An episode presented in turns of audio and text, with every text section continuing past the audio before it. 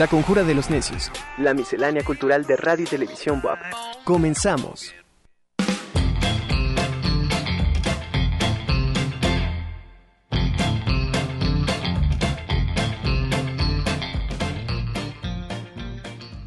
¿Qué tal? Buena tarde. Me da muchísimo gusto que nos acompañen.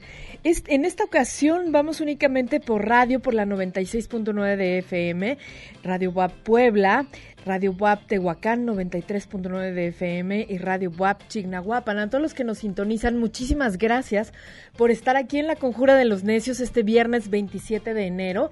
Soy Anamí Velasco y pues les doy la más cordial de las bienvenidas a esta Conjura de los Necios. En este día 27 de enero es el Día Internacional del Conservador Restaurador. Es una fecha que se estableció en el en el décimo octavo Congreso Internacional de Conservación y Restauración de Bienes Culturales, celebrado en Granada en 2011. Y bueno, pues se estableció este 27 de enero como fecha oficial. El objetivo de este día es rendir un homenaje a todos los conservadores y restauradores de piezas históricas y culturales en el mundo. Por supuesto queremos mandar un abrazo eh, desde aquí, de la Conjura de los Necios, a todos nuestros amigos, eh, que son restauradores y conservadores, por supuesto, a, los que tenemos que trabajan en nuestros distintos museos y a todos los amigos que están regados por todo Puebla en la conservación y restauración del patrimonio cultural. Muchísimas felicidades. Bueno, también quiero agradecer, por supuesto, en controles, eh, al equipo de producción en controles, a Néstor Vázquez, Lalo López bueno, también en controles de televisión, a Carlos Arroyo, Raúl Orozco, a Andrés Méndez. ¿Quién más está? Están casi todos. Ah, Mike Pérez, claro. Bueno, a Tere Alvarado en el máster, y por supuesto a mi queridísima Angélica Chevalier, productora de radio y televisión. Bueno, pues sean bienvenidos nuevamente y damos inicio a esta conjura de los necios. Los temas de actualidad con nuestro invitado.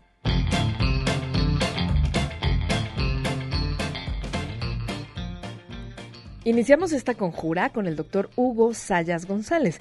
Él es licenciado en Historia eh, por la Facultad de Filosofía y Letras de la UAP, maestro en Historia por el Instituto de Ciencias Sociales y Humanidades también de nuestra institución como resultado del programa de intercambio entre el posgrado en Historia del Instituto de Ciencias Sociales y Humanidades de la UAP y Central Michigan University, fue aceptado para hacer el doctorado en esta universidad. Desde la licenciatura, el doctor Sayas ha venido estudiando a la Compañía de Jesús en México en varios aspectos relacionados a la educación y producción literaria, específicamente las vidas de santos y venerables jesuitas. Actualmente está haciendo el segundo año de posgrado con ACID en el Departamento de Ciencias del Lenguaje del Instituto de Ciencias Sociales y Humanidades, estudiando la vida de venerables escritas por Juan Antonio, ah, de Oviedo y la presencia del otro indígena en la correspondencia de jesuitas novohispanos. Pues me da muchísimo gusto, doctor Hugo. No, muchas gracias a ti por invitarme y por abrir este espacio. Bienvenido. Oye, vas a dar una conferencia. Así es, este martes 31 de enero a las 5 de la tarde en el Museo del Feñique. Sí, oye, está padrísimo porque, bueno, vas a hablar de, de, todo esto que has venido estudiando por muchos años y que sin duda em, el papel que juegan los jesuitas, no solamente en la vida clerical, es importante sino también el legado que han dejado en cuestión de los escritos, manuscritos, impresiones, eh, imprenta, eh, es muchísimo. Entonces, esta conferencia va de esto. Sí, mira, básicamente es una eh, visión amplia, ¿no? De exactamente la el trabajo, la labor de los jesuitas en este, en este tipo de cosas, ¿no? La publicación, la formación de operarios, es decir, de sacerdotes jesuitas o de otros sacerdotes para otras órdenes, para la diócesis, pero también obviamente la formación de la élite criolla eh, colonial en México, ¿no? Y claro, sí, la tradición de los jesuitas en, en este aspecto intelectual, humanista, educativo, social, ¿no? Este, es importantísima hasta hoy, eh, hasta hoy, ¿no? Ahí tenemos muchas universidades jesuitas, tenemos aquí la Iberia, Tenemos al Colegio este, Oriente, entonces ellos siguen muy, muy activos y desde la época colonial, pues fueron, marcaron ahí exactamente, este, pues la sociedad, ¿no? Novohispana. Claro. Oye, estos textos de los que vas a mencionar, eh, no solamente permitían este vínculo con otros, otras ciudades en otros países, en donde estaban todos los, los jesuitas, y eh, también lo que mencionas en esta parte educativa, pero hay un texto importantísimo que yo quisiera saber, bueno, que nos platicaras acerca brevemente de este texto, que es el Ratio Studiorum. Bueno, ese texto es... ¿Es el punto medular? Digamos que es el punto medular de la educación. Es, es, el programa de estudios, ¿no? Pero este texto fue autorizado hasta 1599. Es decir, cuando los jesuitas llegan a Nueva España, en 1572, ya traen, de hecho, eh, desde Roma las instrucciones de empezar a conformar eh, un programa de estudios homogéneo. Recordemos que la compañía, pues es una, es una orden religiosa global, ¿no? Es el momento en el de la primera globalización, le llaman algunos autores, y la, la compañía para 1572 ya está muy grande, tiene ya misiones en, en, Oriente, en Brasil, en Perú, poquito antes de México, y claro, en México pues se, se integra, ¿no? Entonces es una red ahí eh, muy compleja, muy interesante de comunicación, y empiezan a formar los colegios, ¿no? Lo que buscaba el padre Aqua Viva, que fue el cuarto general, si no me equivoco, era tener un programa homogéneo de estudios, ¿ok? Entonces, inclusive, eh, jesuitas novohispanos van a la eh, reunión, a la congregación en, en Roma, para proponer algunas, este, pues, eh, a partir de su experiencia aquí de los primeros años, entre el 72 y el 99, de, eh, de la enseñanza, ¿no? De la gramática, etcétera. Y entonces, en ese periodo de formación, como te decía, están participando ya también los jesuitas novohispanos a través de, este, bueno, la experiencia de, de Pedro de Ortigosa, eh, enseñando filosofía, gramática, etcétera. Y están participando en estas discusiones de, bueno, ¿cómo hacemos un programa homogéneo para todos los colegios para que se enseñe no lo mismo, porque claro, cada región tiene una circunstancia diferente, pero sí una base esencial en la cual están las artes liberales como foco, ¿no? Es decir, la retórica, la gramática latina, leer historia, escribir, y ahí viene entonces toda esta formación literaria, ¿no? Y que va a contribuir con la cultura escrita, pues no solo de, Nueva España, sino de todo el mundo, ¿no? Del mundo ibérico principalmente, ¿no? Oye, y en esta, en esta formación de de, de clérigos, de sacerdotes, de, eh, en fin, de todos estos que, que conforman la comunidad jesuita, eh, no cualquiera se puede volver escritor. No cualquiera puede eh, meterse a estas cuestiones de la imprenta, todo lo que tenga que ver con los libros. Claro, bueno, como escritor, sí, obviamente no cualquiera, porque ellos mismos este, observaban mucho a sus estudiantes, ¿no? Entonces, si uno analiza los eh, catálogos, ¿no? De, de, de, de, la comunidad, digámoslo así, van ahí poniendo, los que eran ya novicios jesuitas, les van... Eh, destacando las habilidades que tienen. No todos podían ser operarios, misioneros, no todos podían ser eh, profesores, no todos estaban eh, o tenían la capacidad, la habilidad este, de ser eh, jesuitas que se dedicaran al, gobierno de la orden, ¿no? No todos podían ser rectores, por ejemplo, ¿no? Entonces, a partir de esa observación de sus estudiantes, ellos iban escogiendo y los iban guiando hacia dónde podían ser más aptos o desarrollarse mejor en las labores asociadas a la compañía, ¿no? Entonces sí, como dices, no todos eran escritores, no todos podían ser este profesores. Sin embargo, una buena masa se dedicaba a la enseñanza en los colegios, ¿no? Aquí en Puebla tuvimos varios, estaba el Colegio de, de, México, el, ¿no? El, principal, estaba en Tepoztlán, y casi en, eh, a, cualquier región que llegaban empezaban enseñando gramática, ¿no? Y a partir de ahí, bueno, ya veían la opción o la viabilidad de la comunidad para ver si se podía eh, crecer a un colegio mayor, ¿no? Este, entonces, a partir de exactamente la formación que llevaban durante este programa de estudios, ellos se iban dando cuenta para qué era apto el estudiante, ¿no? Y a partir de ahí es que lo seleccionaban. Ah, bueno, tú vas a hacer a la evangelización. Y entonces, después de, la gramática que venían los estudios este, intermedios, digámoslo así, que eran de filosofía, filosofía natural, etcétera, este decidían, bueno, puede ser teólogo, ¿no? Casi todos, bueno, no todos estudiaban teología, pero sí los iban enfocando, por ejemplo, a, bueno, tú vas a ser eh, operario, necesitas confesar, ¿no? Y necesitas confesar a lo mejor en lengua, en alguna lengua indígena, porque vas a ir a una comunidad indígena. Entonces, por eso te decía que aunque era un programa homogéneo, se va adaptando a las necesidades de cada región, ¿no? Y a partir de ahí también, y tiene que ver con la cultura escrita también, aprendían lenguas y muchos hicieron, por ejemplo, traducciones o eh, vocabularios, ¿no? Para, para los compañeros que necesitaban llegar a estas, a estas comunidades, ¿no? Entonces, sí, pues sí, depende, dependía de las habilidades del estudiante, del novicio, para que pudiera eh, pues ejercer un rol específico en la comunidad, ¿no? Desde las eh, mantener los conventos, los hermanos este, eh, coadjutores, no, coadjutores, sí, que hacían las labores de limpieza, de atender la, la cocina, etcétera, o los que se dedicaban a la escritura, y dentro de, de, los que se dedicaban a la escritura, pues estaban los teólogos, estaban los que estudiaban filosofía natural. Lo interesante es que muchos de estos personajes, casi todos eran historiadores, ¿no? O escribieron sobre historia, teología, que son como las grandes, y algunos sobre filosofía natural, estudiaban la naturaleza, ¿no? En Perú, en, Sudamérica hay, hay, nombres importantes y trabajos muy importantes de esta época. En Nueva España yo no he encontrado uno así como importante, pero sí había conexión con otros jesuitas en Europa, ¿no? estudiando estas materias, ¿no? Entonces también podemos ver cómo los colegios están dentro de esta, exactamente dentro de esta red, ¿no?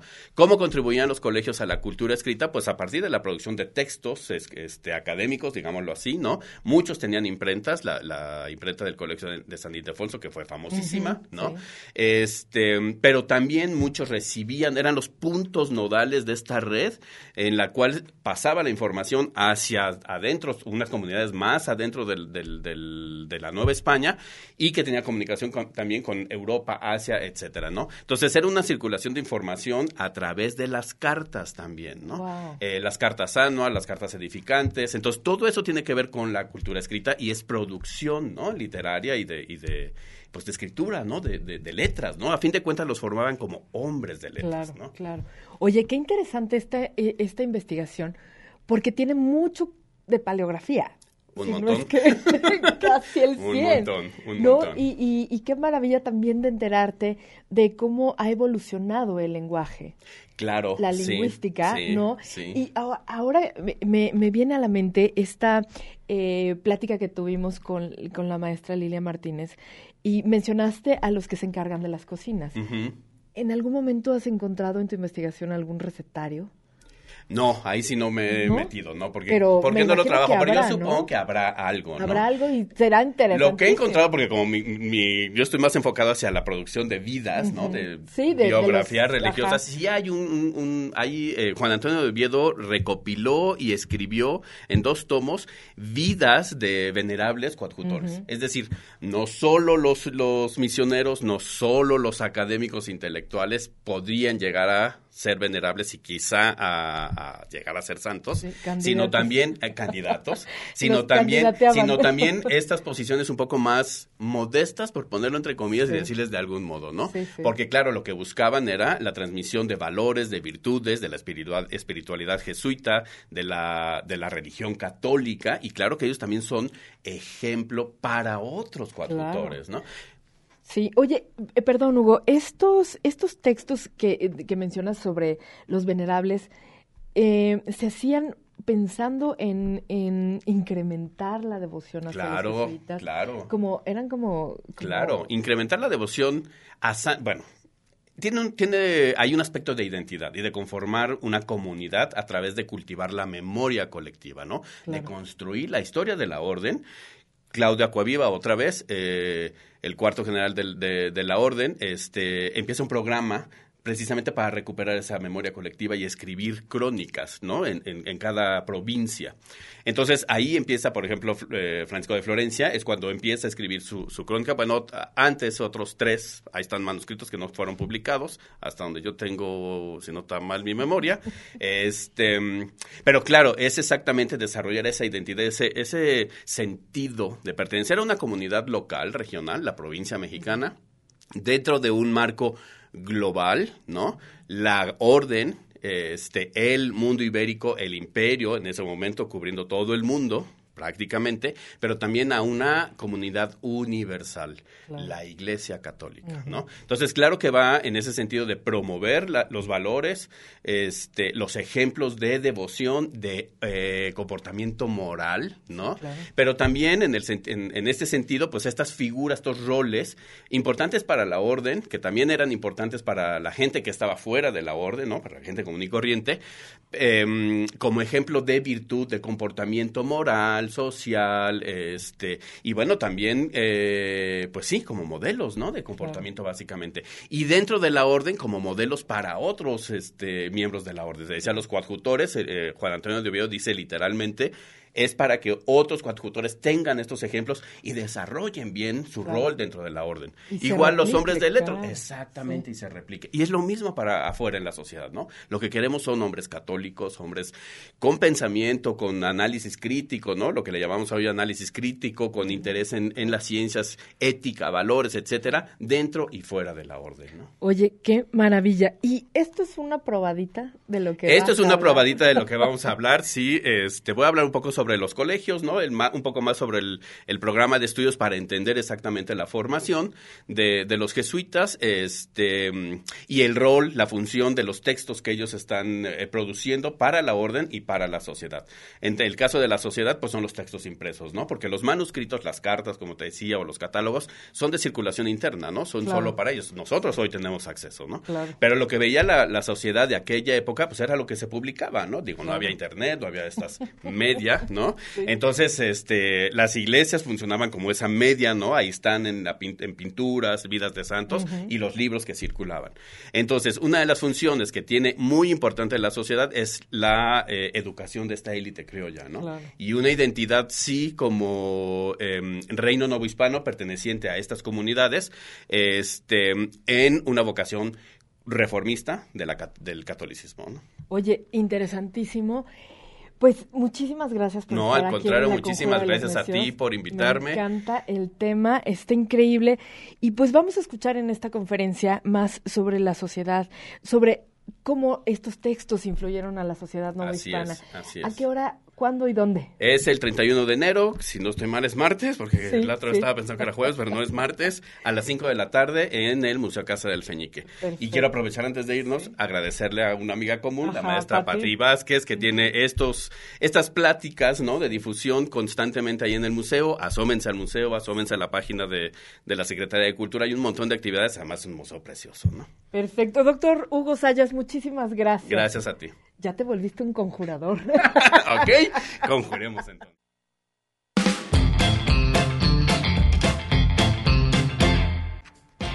Recientemente se presentó el libro Participación y Apropiación Ciudadana, Patrimonio Cultural Religioso y Organizaciones Comunitarias del doctor Agustín René Solano, un texto del que ya hemos hablado y hoy lo vamos a abordar desde la participación y apropiación ciudadana. Doctor, ¿cómo estás? Bienvenido un gustazo otra vez estar por acá. Como ya habíamos hablado la vez pasada y las otras veces, vamos a continuar con esta cuestión del libro que ya se hizo la presentación como tal. Eh, contigo tuvimos el gusto justo de decir que ya estaba aquí, que ya lo teníamos, pero eh, las, eh, decir la semana pasada para que veas quedando todo loco y perdido. Pero justo en estos días acaba de, de presentarse. Sí, en esta, esta semana se puso, bueno, fue la presentación. Y bueno, a mí me gustaría eh, continuar con este tema porque definitivamente es importantísima esta, eh, esta relación que hacen eh, las personas de, de, la comunidad, este vínculo que tienen con su patrimonio, porque definitivamente les genera, es parte de su identidad, les genera, no sé, en cada determinada, no sé, espacio, el, las fiestas patronales, por ejemplo, se vuelve una, hay una resignificación, tanto del espacio como de las personas. Mm, me, me, gusta mucho justo lo que estás eh, diciendo porque yo creo que es una parte muy central, muy central, escúchame, ¿no? Pero eh, eh, es que lo estoy, lo estoy pensando muy bien. Es una parte central, o sea, de verdad totalmente central para el patrimonio cultural religioso, entendiendo este como un bien común. Esto es, pocas veces hemos pensado las iglesias, que justo acaban ahorita de decirnos, ¿no? Cómo funcionaba desde el punto de vista jesuita, eh, cómo se relacionaba la gente, cómo escribía, lo importante que es el, texto. Eso también es parte del patrimonio cultural eh, religioso. Y estos elementos significativos que acabas de comentar, como lo puede ser el espacio y los elementos que se encuentran en él, lo son justo por las relaciones que hay con la gente. No solamente es importante el espacio arquitectónico, escultórico, retablístico, pictórico, las obras eh, en sí, sino cómo la gente las determina significativas, por qué son importantes para ellos. Y si recuerdan en la vez eh, pasada, para todos eh, tu auditorio que, que nos siguen, habíamos quedado que íbamos a platicar un poco sobre tu experiencia, ¿no? En Guamantra, ¿no? Me encantaba porque sabrán que me decía, ¿me vas a entrevistar? Le digo, algo así por el estilo. Sí, por el entrevistado a ser yo. Sí, ah, qué bueno que están aquí con nosotros. porque es bien bonito que eh, tengamos esta relación de manera significativa con ciertos espacios, pero en el patrimonio cultural religioso se torna de diversas maneras muy distintas, como tiene que ser con cualquier eh, patrimonio. Y creo que tú tienes una experiencia muy bonita, ¿no? Que vale la pena que, eh, que comentemos acá. Sí, la verdad sí, pero a ver, Agustín, doctor Agustín, dime qué quieres saber exactamente.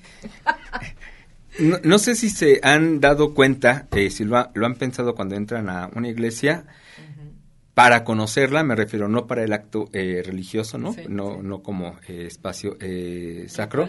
Exacto, ¿no? Cambiamos nuestra forma de verla, de entenderla, ¿no? Totalmente. Entonces, lo mismo sucede y hay una infinidad de situaciones dependiendo justo de los sujetos, ¿no? Eh, y las circunstancias que tienen. Pero una de ellas, muy, muy importante, tiene que ver con esta diferencia entre qué tanto pertenecemos o no a esa comunidad. Por eso estoy diciendo que cuando entramos y no conocemos, vamos a conocer. Pero hay gente, no sé si les ha pasado, que les dicen que no eh, puedes tomar fotos o que no te puedes acercar o que no, se, no puedes hacer eh, algunas cosas cuando en realidad estás viendo que la gente la que está ahí, o sea, bueno, o que hay gente que está tomando fotos, hay gente que está eh, subiendo, bajando, haciendo, y tú tendrías que quedarte inmóvil, ¿no? Entonces dices, oye, pero ¿por qué me estás pidiendo esto cuando yo estoy viendo tal cosa? Tendría que pensar uno, o lo que piensa uno es por qué ellos sí y yo eh, no, ¿no? Horrible eso como cuando los alumnos, ¿no? Te dicen, ay, ¿por qué él sacó siete y yo saqué cinco, ¿no? son cosas distintas, no tienen nada que ver, me refiero a, lo que ves que son situaciones particulares, dependen de los sujetos y las relaciones que tienen con ellos. Por eso eh, me interesa que tú nos cuentes un poquito, porque tú tienes una relación importante, una relación distinta de cualquier otra persona que pudiera ir a este espacio religioso eh, en Guamantla y específicamente tener un contacto con la Virgen, ¿no? o sea, porque además eh, dentro del mismo espacio la gente que tiene devoción a un santo, a un Cristo, a un Cristo, a una eh, Virgen, no va a tener la misma relación que otra que le tiene a otro santo, a otro Cristo, a otra Virgen, ¿no? Entonces, eh, eso, eso se toca en el libro y me gustó que cambiáramos justo la disposición ahora, porque lo que, de lo que estamos platicando es de la participación y de la apropiación ciudadana. Más allá del patrimonio religioso, eh, las organizaciones comunitarias que son muy importantes, ¿cómo es que la gente se está vinculando entonces con este tipo de, eh, patrimonio? Y tú tienes un vínculo bastante, bastante eh, fuerte.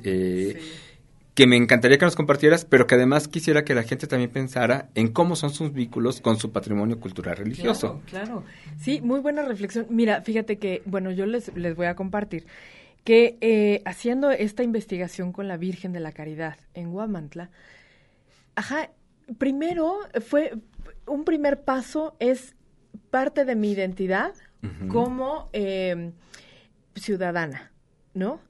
Pero, pero otra, otra parte de la apropiación, o sea, se, se, se cambia la apropiación cuando entro como investigador. Excelente. O sea, ya es como decir, tú virgen, tu iglesia, tu retablo, ¿no? Es lo mismo. Yo decía, todo el mundo llegaba y me decía, bueno, platícanos de tu virgen, ¿no? Porque es la que yo estoy trabajando. Entonces, sí te, apropias de la imagen, te apropias del contexto. Y pues sí, la verdad es que a través de, de fueron muchos años, cuatro o cinco años de investigar, porque como tú sabes y muchos investigadores deben saberlo, muchas veces los, los grupos son muy cerrados y sobre todo en el ámbito religioso. Es muy difícil entrar, eh, lograr la confianza para que la gente pueda eh, entender o comprender que se va a estudiar lo más sacro que tienen, ¿no? Entonces, en ese sentido, sí costó un poco de trabajo. De alguna manera fue bueno que supieran que yo era parte de la comunidad, ¿no? Por un lado. Pero era difícil que lo comprendieran en el ámbito educativo de investigación, ¿no?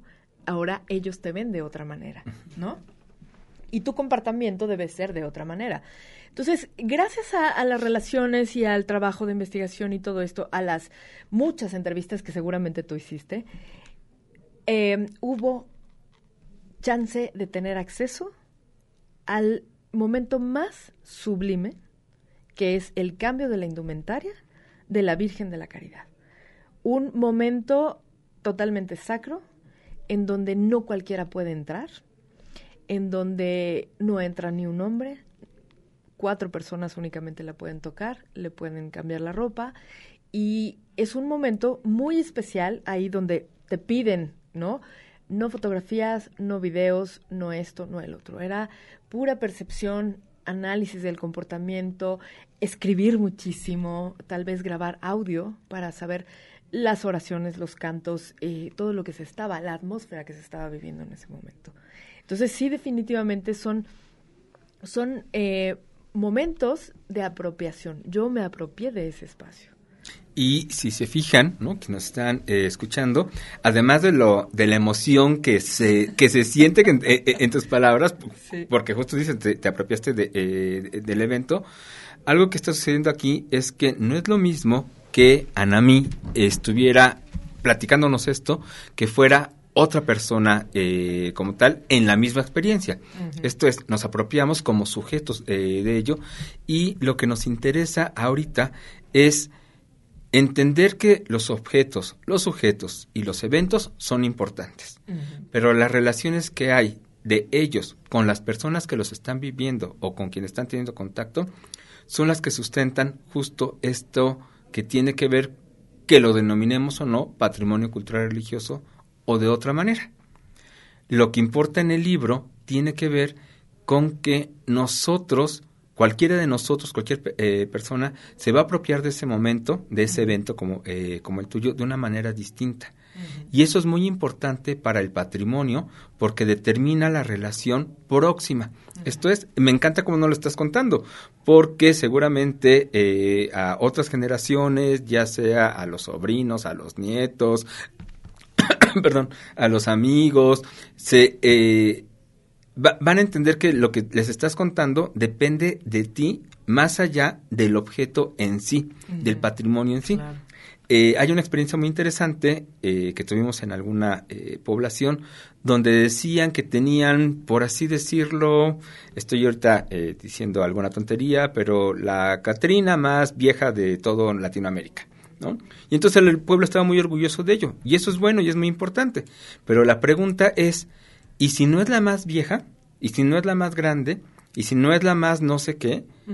¿Se pierde el patrimonio? Porque estaban sustentados en ellos, estaban diciendo, es que es la más vieja, ¿no? O sea, tenemos documentos, y si sale otra, y entonces como que se preocupaban, digo, ah, es que lo que importa no es, o sea, la parte material por supuesto que es importante, pero no se puede destruir el patrimonio si eso no funciona como dicen que está funcionando, porque lo importante del patrimonio, y con esto quiero terminar para dejar así eh, muy claro, son las relaciones que establecemos como comunidad, como organización, como sujeto, como bien dices, como participante ciudadano, ¿no? Eh, como tal, para poder valorarle, para poder procurarle, para poder hacer de él lo que hasta ahorita eh, viene haciendo y nosotros eh, seguir en ese mismo camino del cuidado del patrimonio.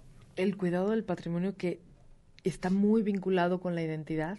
Excelente, sí. Muy, muy, muy vinculado y que eso no solamente te hace eh, sentirte identificado en tu comunidad, sino en el país entero, porque forma parte de un circuito muy importante, arquitectónico, cultural, social, en fin. Sí, me encanta cómo lo, eh, cómo lo dices e insisto, me encanta cómo nos eh, compartes tu experiencia, porque ahí es, ahí es donde uno tendría que detenerse, bueno, me refiero, nos detenemos en muchos lados, pero ahí nos tendríamos que detener justo para poder entender por qué se gasta lo que se gasta en flores, ¿no? En una fiesta patronal.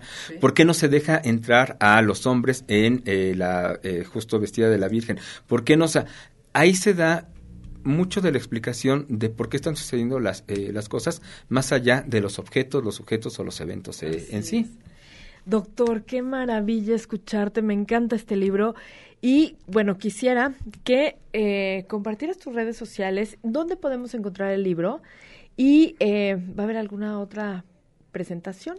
Sí, eh, estamos organizando otra presentación, eh, ya que la tenga, eh, la, volvemos a platicar sobre ello y platicamos más sobre el libro, pero ahorita lo pueden encontrar en las librerías de la UAP, en la del Complejo Cultural Universitario y en las del centro, ahí pueden encontrar el libro. Perfecto, pues muchísimas gracias, doctor. Un gustazo como siempre. Sí, igual, lo mismo digo. Los temas de actualidad con nuestro invitado.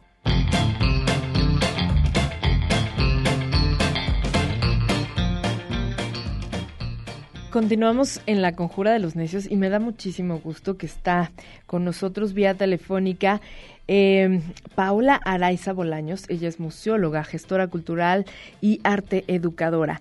Como siempre, es enorme gusto saludarte, Pau. ¿Cómo estás? Bienvenida a la conjura.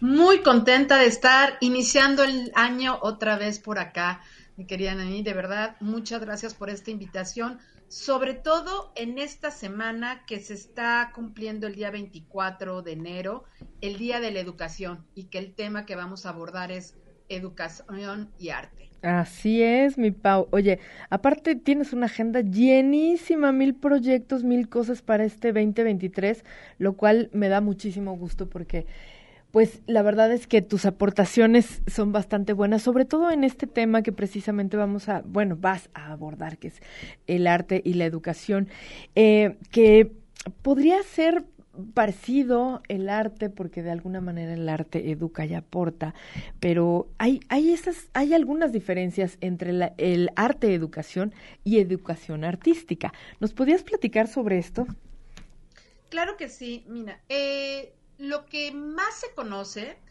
es lo que es la educación artística, que tiene que ver, mm, eh, que está relacionado con las disciplinas, es decir, cuando eh, pues nosotros tenemos la oportunidad de aprender o danza, ballet, eh, cuando tenemos la oportunidad de artes plásticas, cualquiera de sus diversas manifestaciones, teatro, música, ¿no?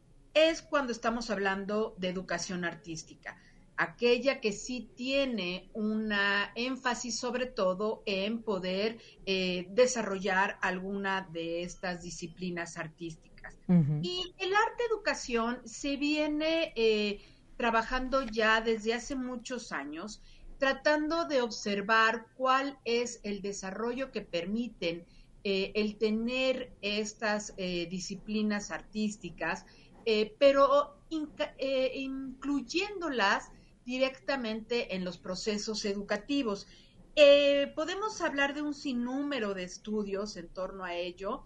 Esto se viene estudiando desde después de la Segunda Guerra Mundial. Podemos hablar de eh, Herbert Reed o Victor Lowenfeld, hasta más reciente en nuestros días, como Howard Gardner, que ya habla de las eh, inteligencias múltiples, pero sus estudios primarios, los primeros que se empezaron a conocer de él, son sobre el trabajo del desarrollo creativo. Y entonces el arte educación pasa a un territorio de entenderlo, no solo como esta experiencia imaginativa, creativa, sino como una herramienta que permite el desarrollo cognitivo. Claro. Claro, y es, y es este también que, que, permite el desarrollo en general y, el, y sobre todo el cognitivo, porque a través del arte también hay eh, esta, esta aportación, ¿no? Pau, ¿me escuchas? Te escucho perfecto. Ok. Sí, eh, mira, ah, hoy en día lo que se ha, eh, a partir de todos estos conocimientos, es decir, a partir de todo lo que se ha establecido que el arte permite en desarrollos cognitivos, en experiencias sensoriales, pues podemos ver que es empleada como herramienta didáctica desde, em, por ejemplo, ver elementos pictóricos, geométricos, para poder comprender mayormente elementos matemáticos, o también podemos ver que son eh, empleados para desarrollos más terapéuticos y existen ya las licenciaturas de arte y terapia, ¿no? Porque se ha visto que pues ayuda en cuestiones psicomotrices, eh, también emocionales. Eh, yo tengo un proyecto que se llama Dialogarte, es decir, cómo podemos trabajar con las emociones a través de el desarrollo de la percepción estética eh, empleando la propia obra plástica, ¿no? Y hay un sinnúmero de proyectos y programas que además cada día se están haciendo estudios desde las partes académicas. La UNAM tiene una importante investigación desde su eh, facultad de Filosofía y Letras desde la carrera de Pedagogía. La Ibero, la maestra eh, Ximena Chao, tiene también una investigación muy interesante. Está este grupo de educación artística, em, que son las pedagogías empáticas, que viene desde, desde la el propio eh, experimentación artísticas que tienen diferentes eh, artistas mismos, eh, cómo permiten desarrollos y experiencias diversas. Entonces, hay un sinnúmero de posibilidades de acercarse a comprender qué aportaciones está haciendo el arte educación. Qué maravilla, porque la verdad es que esto, esto, esto permite como entender los comportamientos, eh, como dices, probar estas herramientas para el beneficio en general. Y, bueno, hay, son muchos los aportes que tiene la, la, el arte a la educación.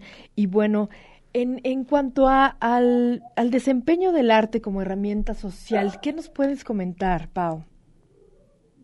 Bueno, también es eh, muy importante observar ejercicios que se están haciendo empleando el arte para la el desarrollo social, la mejora de la ciudadanía. Eh, ejemplos tenemos diversos. En Latinoamérica, eh, sobre todo, estos ejercicios empezaron en Brasil.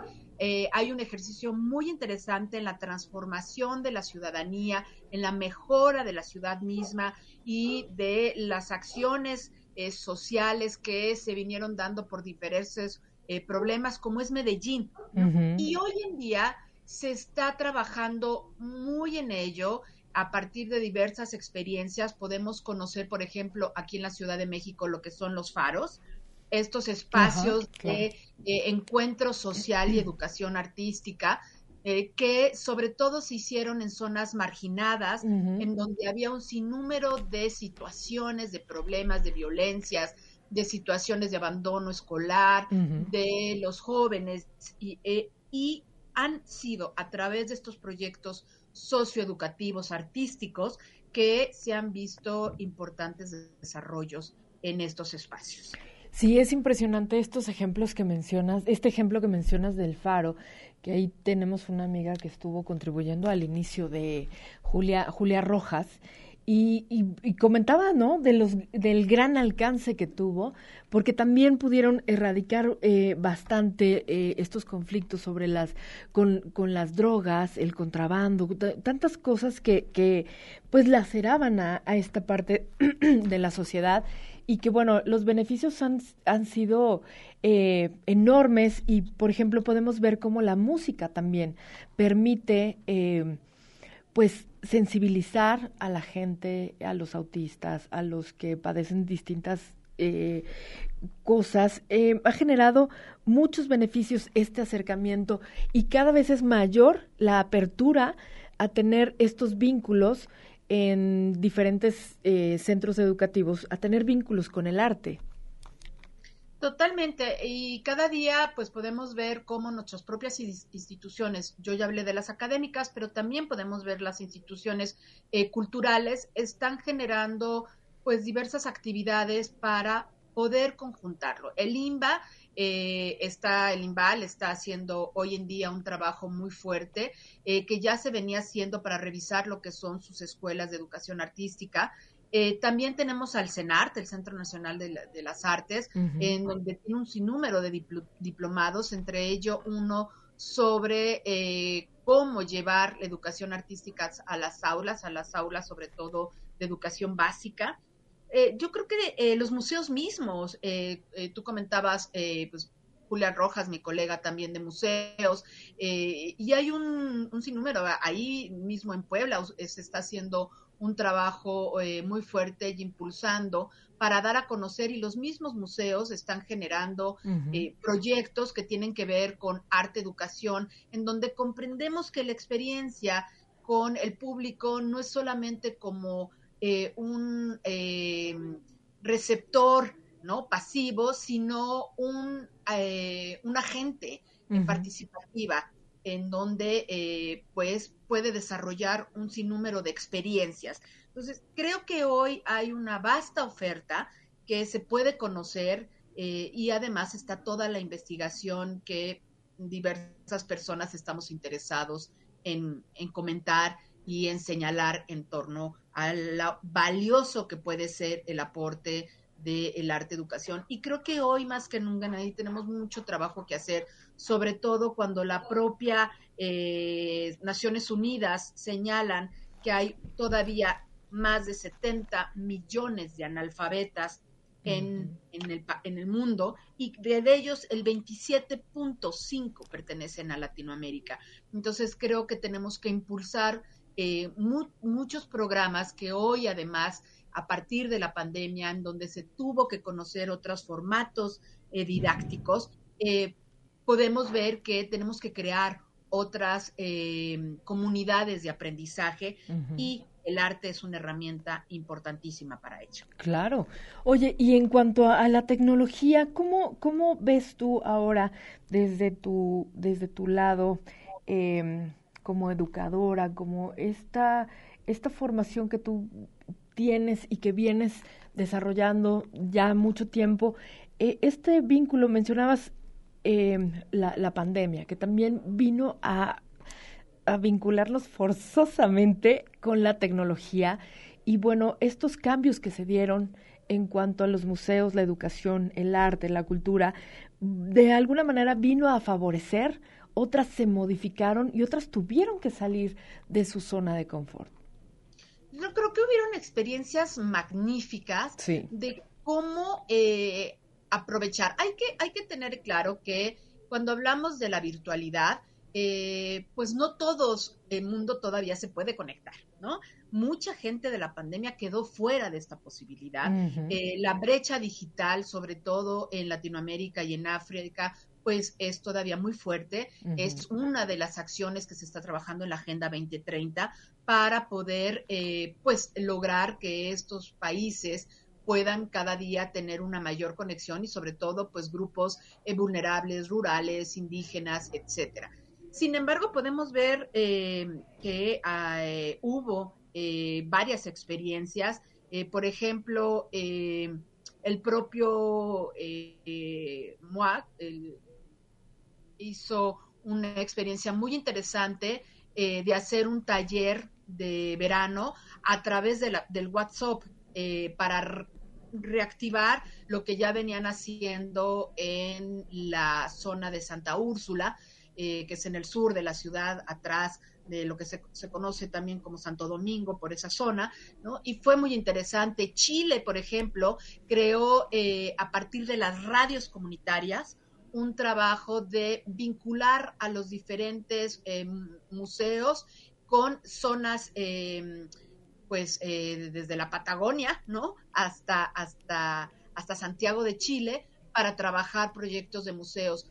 Así te puedo comentar un sinnúmero de acciones que se hicieron. Es más, hace poco se dio el premio a Vicom y creo que tú tuviste ahí en esta entrevista a, Ana, que está en el Museo Maya, ¿no? Eh, eh, comentando, ¿no? Este ejercicio que hicieron de dar a conocer y divulgar el patrimonio eh, maya, ¿no? Entonces, creo que hay un, un, sinnúmero de ejercicios que se dieron, los museos están dando la tarea hoy de tener no solo digitalizados sus colecciones, sino utilizar las plataformas virtuales para tener una mayor comunicación y conexión en torno a otros, otros sectores, otros públicos que no eran los cautivos o los frecuentes. Entonces creo que hay mucho que observar en torno a ello y pues por supuesto que las propias, eh, los propios artistas han empleado, como en su momento emplearon la fotografía, hoy emplean las diferentes propuestas digitales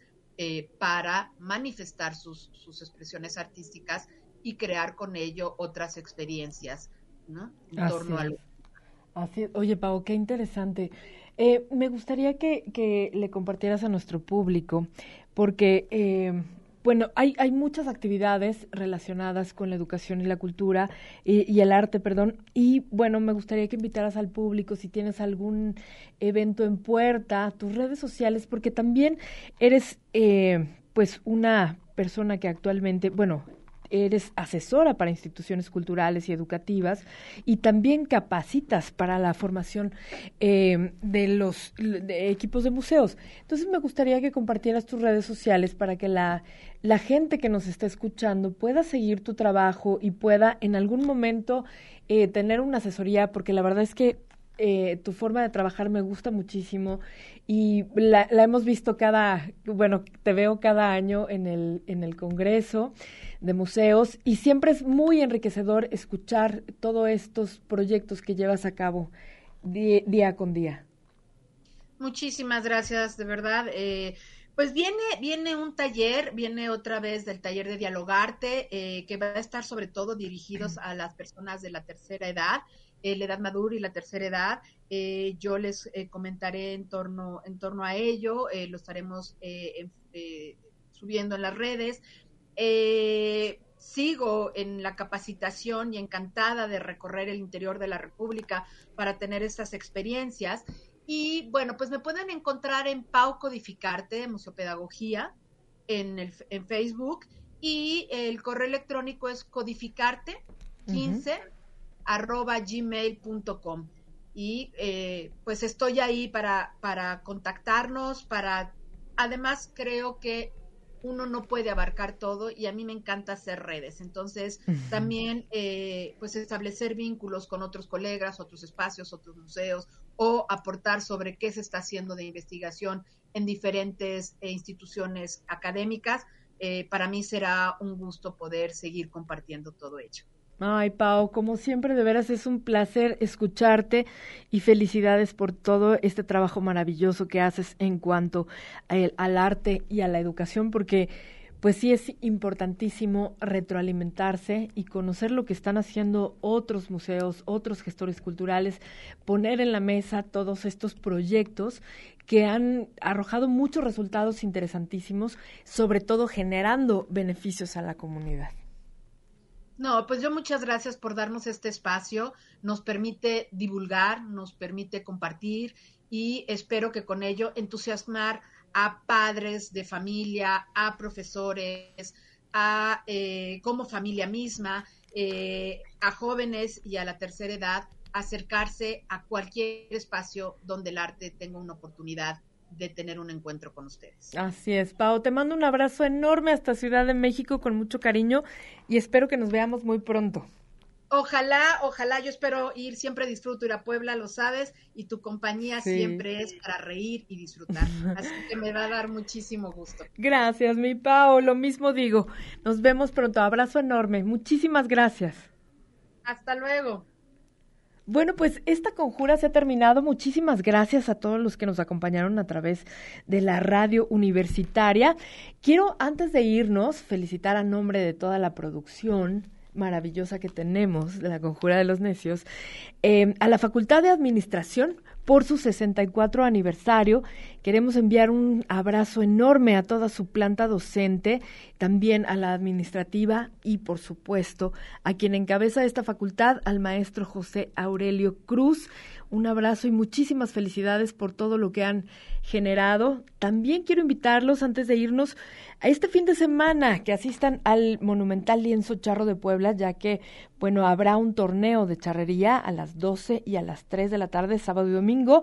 Esto como parte de los festejos del centenario de la Asociación de Charros de Puebla. Muchísimas gracias por sintonizarnos. El día de mañana los esperamos, mañana miércoles. No, mañana no, la próxima semana. bueno, eh, que pasen un excelente fin de semana. Y la próxima semana pues tenemos más, más Conjura de los Necios. Y bueno, por último, la compañía de ópera de la UAP eh, nos invita a, acompañarlos mañana en la Casa de la Cultura, la Ópera WAP ofrecerá un recital de ópera mañana sábado 28 de enero en punto de las 12 del día. Y bueno, eh, la Casa de la Cultura eh, profesor Pedro Ángel Palou Peros está ubicado en la 5 Oriente número 5 en el centro histórico y la entrada es totalmente libre. Recuerden la compañía de ópera mañana en Casa de la Cultura y si no van a la Casa de la Cultura pueden ir al Lienzo Charro. Muchísimas gracias, gracias a mi equipo de producción maravilloso. bueno, le pasen un excelente fin de semana. Los esperamos la próxima con más Conjura de los Necios. Soy Anami Velasco. La Conjura de los Necios. La miscelánea cultural de radio y televisión WAP. 14 horas. Lunes a viernes. La Conjura de los Necios. Hasta la próxima.